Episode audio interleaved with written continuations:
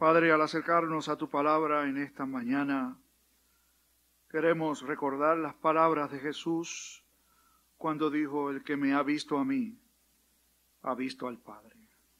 Permite un encuentro con la gloria tuya al encontrarnos con el Dios eterno, tu Hijo encarnado. Lo pedimos por sus méritos, que así sea. Amén y amén. Las redes sociales vinieron a cambiar muchísimas cosas. El Internet es una cosa que puede usarse para mal y que puede utilizarse para bien. Yo trato de sacarle el mejor provecho posible. Una de las cosas buenas que, que, he sacado del, del, Internet y de las redes sociales, en donde yo estoy conectado con muchos de ustedes y con otras personas más, es que uno se entera de lo que la gente cree y piensa porque lo publican. Y mucho ojo con lo que uno publica, ¿saben? Me doy cuenta cada vez más, particularmente cuando hemos pasado esta estación navideña que cerramos hoy y que se supone que es una estación que une a todo el pueblo cristiano. Jesús vino a cambiar la historia. Antes y después de Cristo se ha conocido la historia. Pero incluso en medio de una celebración que es cristiana y que uno asume y debe suponer que lo que se está celebrando es algo que todos debemos conocer, uno se da cuenta cuán lejos estamos de realmente asimilar qué fue lo que pasó. ¿Qué implicó que Jesús naciera, fuera, encarnado, perdón, primero, y naciera, porque son dos eventos distintos. La encarnación de Jesús surgió nueve meses antes de su nacimiento. Y por allí podemos sacar para quedarnos un rato larguísimo hablando. La vida estaba allí. Desde el momento en que el Espíritu Santo le reveló a María que iba a tener un hijo por medio del mensaje de, de Gabriel y luego de la intervención sobrenatural del Espíritu Santo de Dios. Allí comenzó la encarnación. Nueve meses después, el nacimiento de nuestro Señor. Y la Sagrada Escritura, por virtud de Dios y para el beneficio de nosotros, nos presenta varios ángulos relacionados con la encarnación de Jesús. Tres de los cuatro evangelios hablan sobre la encarnación de Jesús. Dos de ellos, Mateo y Lucas, desde la perspectiva histórica, es decir, desde el momento en que le fue dado el anuncio a María, y de hecho, según la versión de Lucas, antes de que viniera un anuncio a María, vino un anuncio a Elizabeth, la prima de María, cuando el ángel también se le revela a ella y le deja saber que va a tener un hijo estéril y ya entrada en años, y le deja saber, pero mira, no te vayas muy lejos. Va a nacer el Salvador. Y eventualmente María hizo la visita y se encontraron y en el vientre de Elizabeth saltó la criatura cuando escuchó la voz de la mamá, de la madre de su Señor, de su Salvador. Sin embargo, Juan, a diferencia de Lucas y de Mateo, no se circunscribe al periodo histórico, al momento histórico del anuncio o del nacimiento. De hecho, no hace una referencia directa a ninguno de los dos, ni al anuncio del nacimiento, ni al nacimiento de Jesús. Juan se va mucho, pero que mucho más atrás. Al comienzo de este Evangelio, Juan dice, refiriéndose a Cristo. En el principio, y esa expresión es exactamente la misma que se utiliza en hebreo para el primer libro de la Sagrada Escritura, de Génesis. Comienza diciendo, en el principio, y luego continúa, creó Dios los cielos y la tierra. Juan nos lleva todavía a la prehistoria en el buen sentido de la palabra. Dice que en el principio era el verbo, el logos. Y el verbo era con Dios. Y el verbo era Dios. Cabe destacar el hecho de que cuando Juan escribe, escribe para una comunidad cristiana, gente que ya había oído de Jesús, que ya habían puesto muchos de ellos su confianza en Jesús. Sin embargo, Dios en su gracia bendita y soberana quiso llevarles a ellos a una reflexión mucho más profunda que al hecho natural de que Jesús estuvo entre nosotros, vivió una vida perfecta, murió y resucitó. Y aquí hay un juego interesantísimo que cuando les confieso que cuando fui a empezar a trabajar con el texto y puse la lectura marqué en Juan 1 del 14 al 18. Pero cuando empiezo a examinar el versículo 14, digo, no me va a dar tiempo. Es que es demasiado rico. El versículo 14 nada más el que vamos a ocupar en este ratito. Y lo vamos a poner al lado de los primeros versículos del Evangelio. Repito, el primer versículo dice, en el principio era el verbo, y el verbo era con Dios, y el verbo, el verbo estaba con Dios, y el verbo era Dios. Allí está el verbo ser, era, estaba y era. Y se refiere a ese que la gente ya conoce, Jesús, el verbo, la palabra de Dios, que existía y era y estaba con Dios antes de todo lo creado. De hecho, Juan dice más, superando la historia de la interpretación que pudiéramos hacer del Génesis. Y por él todas las cosas fueron hechas. No solo era Dios, no solo estaba con Dios, no solo era en el principio, sino que todas las cosas fueron hechas por Él. Recuerden que el Génesis dice que Dios creó todo con su palabra. Dijo Dios, hágase esto, aquello, lo otro y todo lo que es parte de la creación. El verbo, la acción de Dios. Cristo Jesús estaba allí presente. Ahora nos vamos a dar cuenta de un cambio verbal. Yo no soy maestro de español, pero mi esposa siempre me ha dicho que si tú no hubieras sido ministro, hubieras sido maestro de español. Les voy a hacer una confesión acá, con, no con ella, con una novia que yo tenía cuando era muchachito. Que me mandaba cartas y yo las leía y se las devolvía corregidas, así. con, un, con un corazoncito al lado después, ¿no?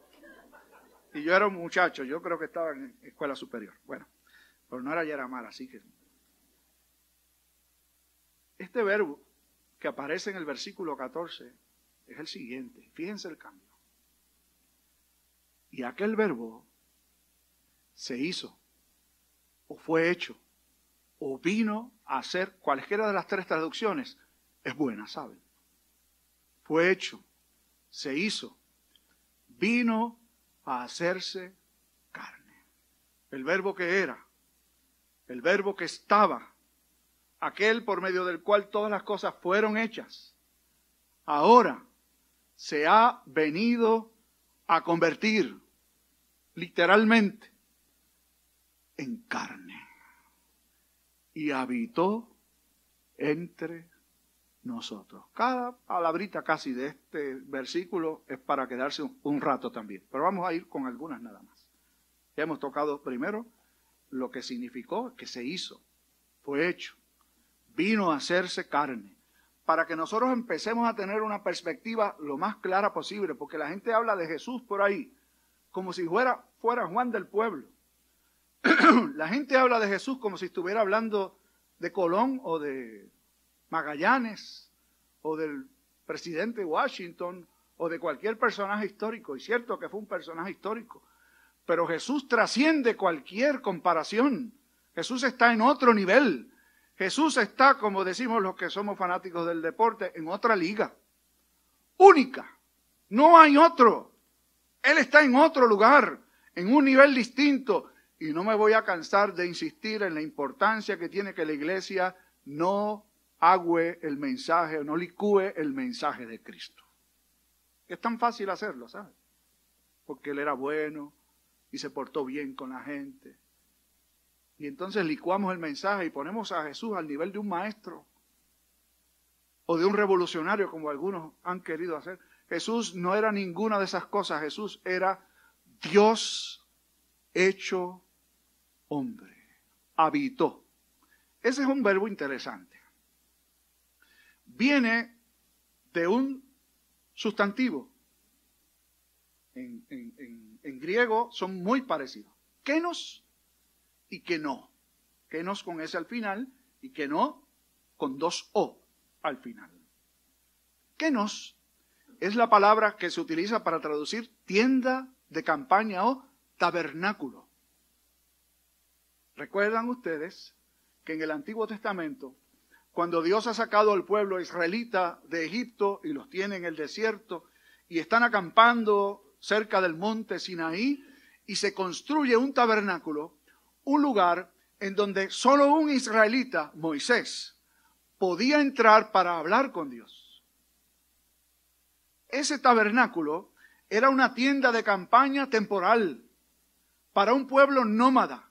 Se montaba allí durante un tiempo que ciertamente tuvo unas funciones extraordinarias que vamos a mirar en unos minutos, pero era una tienda de campaña temporal. Los israelitas tenían muy claro eso. De hecho, una de sus tres grandes fiestas en el año es la fiesta de los tabernáculos. Todo judío piadoso debía acudir a Jerusalén para celebrar, y de hecho, perdón, durante esos siete días de fiesta, la gente pernoctaba en tabernáculos, tiendas de campaña, algunas hechas, tremendamente rústicas, con hojas, con palmeras y con palos para poder estar durante ese tiempo recordando que Israel fue un pueblo nómada. Pero Juan ahora le da una interpretación todavía mucho mejor. En español no hay un verbo que, que sirva para recoger exactamente lo que implica el juego de palabras del verbo que no, que nos y que no. Sería como decir, y él se tabernaculizó. Es decir, se hizo carne no es otra cosa que venir a habitar en una tienda de campaña temporal. ¿Qué era la tienda de campaña o el tabernáculo? He dicho que es el lugar en donde solamente Moisés podía acudir. Interesante que cuando Moisés entraba al tabernáculo para hablar con Dios, la nube del Señor rodeaba el tabernáculo y la gloria de Dios, la doxa de la que vamos a hablar en un minuto, la gloria de Dios permanecía en aquel lugar. Es decir, el tabernáculo era el punto de encuentro del pueblo con Dios a través de un solo hombre. Vaya atando cabos. Era el lugar para encontrarse con Dios. Era el lugar para celebrar que Dios estaba en medio de su pueblo. De hecho, en el campamento israelita, el tabernáculo estaba en el mismo centro. Las demás tiendas o tabernáculos estaban alrededor. Literalmente, el tabernáculo representaba a Dios no solo en la tierra, sino entre nosotros, entre su pueblo, aquí con nosotros. Juan sigue diciendo que vimos su gloria, doxa en griego, gloria como del unigénito del Padre. Y aquí hay algunos intérpretes que, que tengo que descartar, Pastor Sierra decía hace un rato que cuando uno se está preparando para compartir la palabra, uno mira distintos escritores, diccionarios, comentarios bíblicos. Y algunos comentarios bíblicos yo los tacho, con todo el respeto del, autor. Porque uno de los autores decía que cuando Juan dice vimos su gloria, él no está dando un testimonio personal. Está representando a la iglesia que vio la gloria del Señor. Y tengo que decir que hay que descartar eso, no importa el teólogo que sea. Juan fue testigo de la gloria del unigénito del Padre, porque vivió con él, pero sobre todo, porque en el monte de la transfiguración, allí, la gloria de Dios descendió y él fue uno de los testigos, con Pedro, y con Jacob. Vimos su gloria. Estamos hablando de un... Bueno, lo que pasa es que para terminar el cuento, ¿verdad? Ese comentarista no cree que el que escribió el Evangelio fue Juan. Ese es el problema suyo, ¿no? Pero nosotros creemos que fue Juan. Y Juan fue testigo. Vimos su gloria. Y dice más. Gloria como del unigénito del Padre. Esta es una expresión muy juanina. Está en otros lugares, pero Juan la utiliza demasiado. Quiere decir que es en inglés, en el inglés del Prado donde yo me crié, the one and only. ¿Cómo sería eso en español? Eh? El único y único, ¿no? En inglés lo recoge mejor. Es lo que quiere decir, el unigénito es el único y único. Es único en el sentido de que el Señor, el Padre, no tiene ningún otro hijo, los demás todos somos adoptados. Y es único también en el sentido de que era el que necesitábamos. Vimos su gloria y gloria como del unigénito del Padre. Los lugares donde por excelencia los ministros debemos hablar de la importancia de conocer al verdadero Jesús, porque hay muchas versiones de él, aunque hay uno solo. Es aquí cuando estamos hablando con ustedes o dirigiéndonos a cualquier grupo.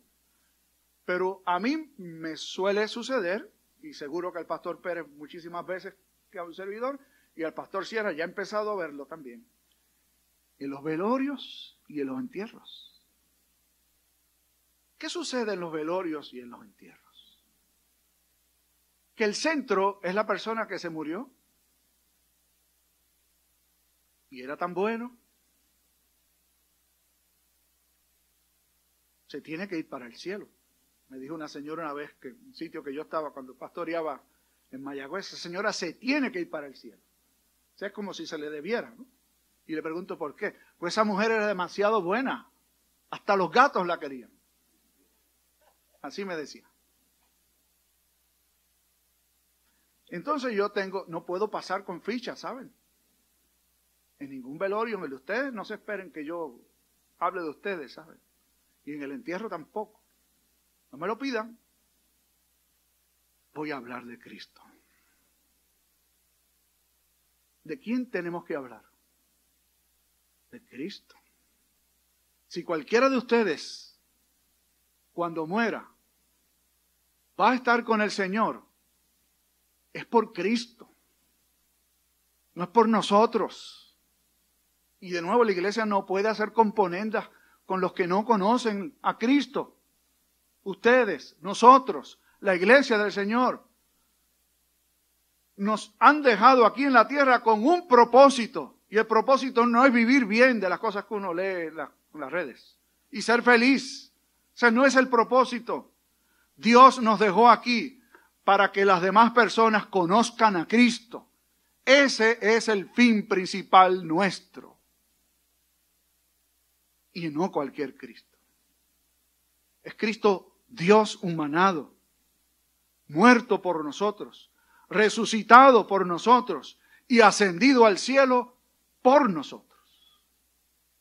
Hace mucho tiempo leí una historia que, que recordé en estos días cuando la volví a leer.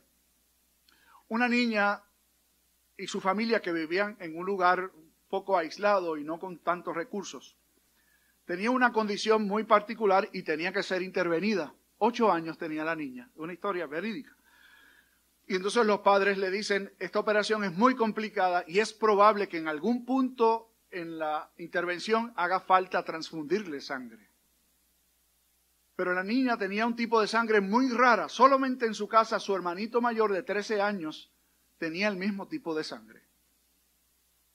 Y entonces los papás le hacen saber al doctor, pues su hermanito tiene el mismo tipo de sangre, lo llaman y el doctor orienta al niño y le dice, vamos a operar a tu hermanita y necesitamos que tú estés dispuesto a donar sangre para que la podamos utilizar para ella porque va a perder muchísima sangre. Así que el niño dijo que sí, no lo pensó mucho.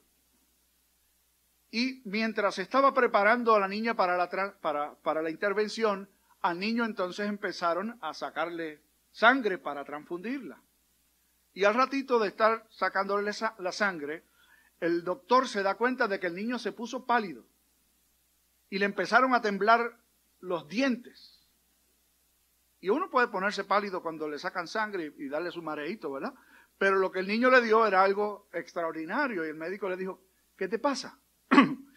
y él le dijo, bueno, me están sacando la sangre. Sí, sí, te estamos sacando la sangre, pero todo va a estar bien. Doctor, yo solamente quiero saber cuándo es que me voy a morir. Y el doctor le dijo, tú, no tienes que morir. Pero yo pensaba que si yo le daba la sangre a mi hermana era porque yo tenía que morir. Un solo miembro de su familia tenía la sangre necesaria para aquella niña. Un solo verbo de Dios podía derramar su sangre por tu redención y la mía. A diferencia del niño, Jesús sí tuvo que entregar su vida. Jesús sabía lo que estaba haciendo. Y Jesús sabía por qué lo hacía. Y lo hizo por una sola razón. Porque nos amó desde antes de la fundación del mundo. Él se hizo carne. Vino a hacerse hombre. Porque te amó. Porque me amó. ¿Qué vas a hacer tú con Jesús? Es una pregunta que hago en los velorios y en los entierros. Si alguien se puede salvar porque es bueno, ¿qué vamos a hacer con Jesús? No es compatible una cosa con la otra.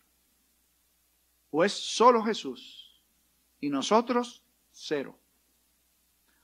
O confiamos en nosotros. Él es el único, el único, el único redentor de su pueblo. Oremos. Bendito Dios, gracias porque tu Hijo se hizo carne, porque te lo habías propuesto junto con Él y el Espíritu antes de todas las cosas, antes de la creación. Porque en el tiempo perfecto se humanó, se tabernaculizó estableció su tienda de campaña temporal con nosotros. Cumplió con su misión de servir como el punto de encuentro del pueblo contigo. Ahora está en el lugar que le pertenece, el hogar eterno. Allí se nos ofrece como el único camino para nuestra redención. Lo hemos escuchado y te pedimos que si hay alguno entre nosotros que no tenía claro la razón por la que Jesús se encarnó y la necesidad que tenemos de descansar solo en su sacrificio, que hoy lo podamos hacer. Estoy convencido de que no hay mejor forma de dar, dar gloria al nombre de Jesús que recibiéndolo como redentor. Si hay alguno que lo había escuchado y no lo tenía tal vez muy claro, te pedimos que tu espíritu lo mueva a vivir una vida de compromiso con Cristo, con su reino, con tus planes y tus propósitos. Bendice a tu pueblo y que la iglesia nunca pierda el norte, que es Jesucristo el Señor. En su nombre oramos y te decimos gracias. Amén.